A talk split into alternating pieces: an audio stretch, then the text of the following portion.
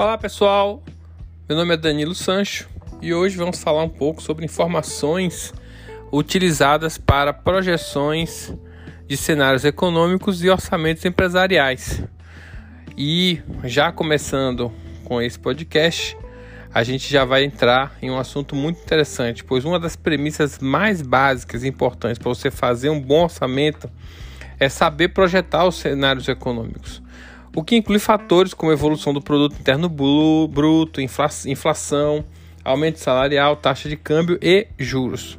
Outros indicadores como preço de passagens e insumos podem ser previamente, projet previamente projetados para padronizar valores básicos e facilitar a elaboração de orçamentos. Tá?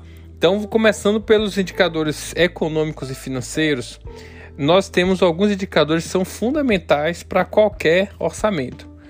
Inflação geral. O índice de inflação geral ele vai provavelmente impactar em boa parte dos insumos que, eh, que, as, que as empresas utilizam. Materiais que são, são comprados, eles vão ter reajustes muito próximos da inflação. Então, você saber como é que vai ser a projeção da inflação para o ano seguinte, quais são as, qual é a meta do governo e como é, como, a, como a economia está caminhando para essas para o cumprimento dessas metas de inflação, com certeza irá ajudar muito a você fazer um bom planejamento orçamentário. Outro ponto importante são os reajustes de salários, os dissídios. Aí varia muito de, com as categorias dos sindicatos. É, é, sempre bom você ver o histórico das, das negociações anteriores é, e também, claro, observando juntamente com a inflação, verificar se esses, esses índices eles acompanham a inflação. Normalmente, as, os reajustes salariais eles são levemente superiores ao da ao, à inflação do ano anterior. Normalmente, porque depende muito da força do sindicato. Então é bom você avaliar, como eu falei, o histórico. Outro indicador importante é a taxa de câmbio. É, em alguns, alguns insumos, eles são muito sensíveis ao dólar. Então, identificar quais são as projeções de cenário de, de dólar para o ano seguinte, para você poder projetar, isso tudo vai ajudar muito num bom planejamento orçamentário. Projeta-se a, a, variação mensal de preço e taxa de câmbio com base nas expectativas dos especialistas. Os dados estimados podem ser obtidos em diversas fontes. Você pode procurar instituições financeiras, órgãos do governo. Uma das fontes que podem ser consultadas é o boletim semanal da Focus, relatório de mercado do Banco Central, que condensa as expectativas de mercado. E isso vai fazer com que você consiga ter melhores informações, tá? Com relação à taxa de juros, tem algumas, alguns indicadores também que são importantes que você tenha no seu radar. As taxas de juros elas são é, uma, elas afetam muito a aplicação financeira e como, como você pode, caso você tenha empréstimos, como isso pode também impactar nas parcelas que você possa estar trabalhando. É, então você vai ter impacto tanto no lado dos seus investimentos quanto no lado dos seus empréstimos.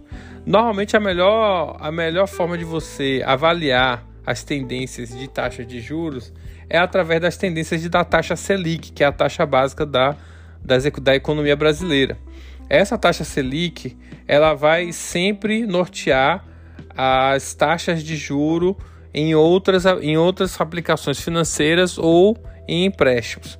Então, verificar o quanto como é que cada como é que esse comportamento acima aplicado acima da taxa Selic pode ser é, verificado dentro para as projeções futuras. Então, exemplo, digamos que você tem uma aplicação financeira, é, observe com, o quanto ela está distante da taxa Selic e, ao projetar a taxa Selic, projete a mesma distância para frente.